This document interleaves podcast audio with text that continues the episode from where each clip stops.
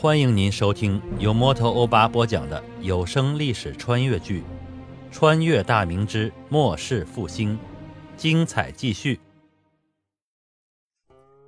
崇祯会给孙传庭下旨，把平凉府作为重点屯田所在，将陕西西部饥民引导向河套地区，尽量减少饥民涌向南面的人数，因为流动的饥民才是最可怕的。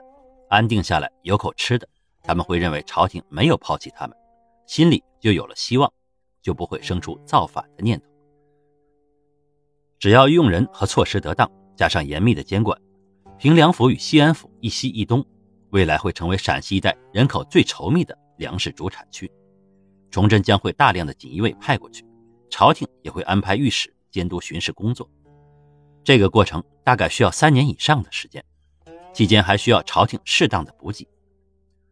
河套地区北接宁夏镇，西域鞑靼、土默特部比邻，将来只要有了充足的粮食，免去了朝廷长途运输的巨大损耗，边军就会对周边的蒙古部落展开攻势。曹变脚是经略这一带的最佳将领人选，依照他神出鬼没的带兵方式，若是给他一万以上的骑兵，那将会是蒙古部落的噩梦。孙传庭在奏书中对拓养坤降而复叛做了自我检讨，并对某些将领的骄横难治表达了不满，言语中暗指洪承畴对那些骄兵悍将过于迁就和放纵。他认为，虽然导致托养坤反叛的主因是许中、刘应杰的敲诈恐吓，但两人长期在五省总督麾下听命，若非洪承畴平素管束不严，那两人就不会有其他过分的举动。毕竟，托养坤和张文耀都已投降。并且已经成为了官军，哪有向自己同僚公开索要钱财的将领？对于孙传庭的抱怨，崇祯表示理解，但许中之流并非官军中的主流，这个时期大部分将领还是不敢太有过分的举动。随着自己的穿越而来，原先历史上，原先历史上朝廷对于边军过度依赖的无奈的局面已经彻底改观，现在他手中的武力已经算是比较强大。孙传庭的一万五千秦军。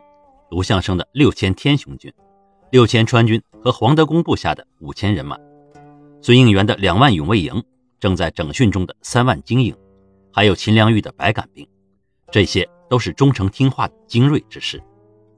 军期间产出的精良武器和盔甲，都是优先供应这几支部队，这是将来征讨不服的依仗。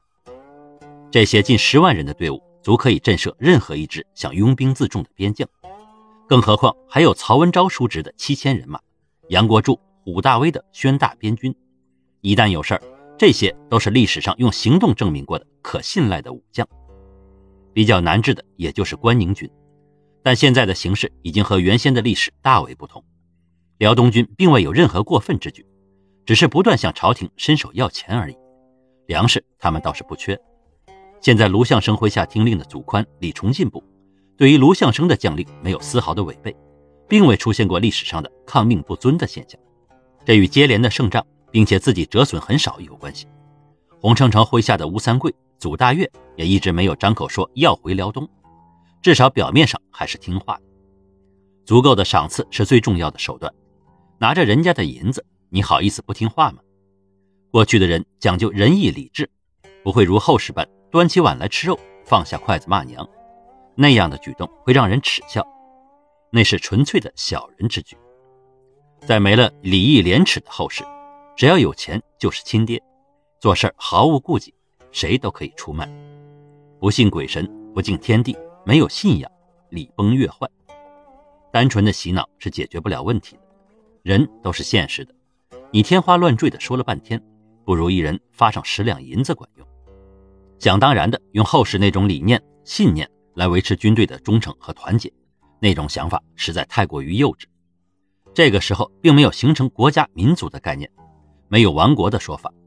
大明亡了，再换个朝廷就是；皇帝死了，再换一个又不是不行。满清要不是搞劳什子的留头不留发，江南一带的反抗不至于那样激烈。况且文盲率高达百分之九十以上的时代，你拿什么主义、什么信念讲给士卒听？那他们听得懂吗？说一千道一万，真金白银才是最实际的。信念和理想能换来银子和粮食吗？谁给钱粮跟谁干，绝大多数士族都是这样认为的。当兵打仗不是为了听你说书的，是为了挣钱养家糊口的。什么国家民族、前途命运，与拿刀砍人有关系吗？要是洗脑管用，那直接派人打进去刘贼内部洗就得了。你去给李自成、张献忠之流讲讲国家民族大义试试，他们会让你知道你的脖子硬还是刀子硬。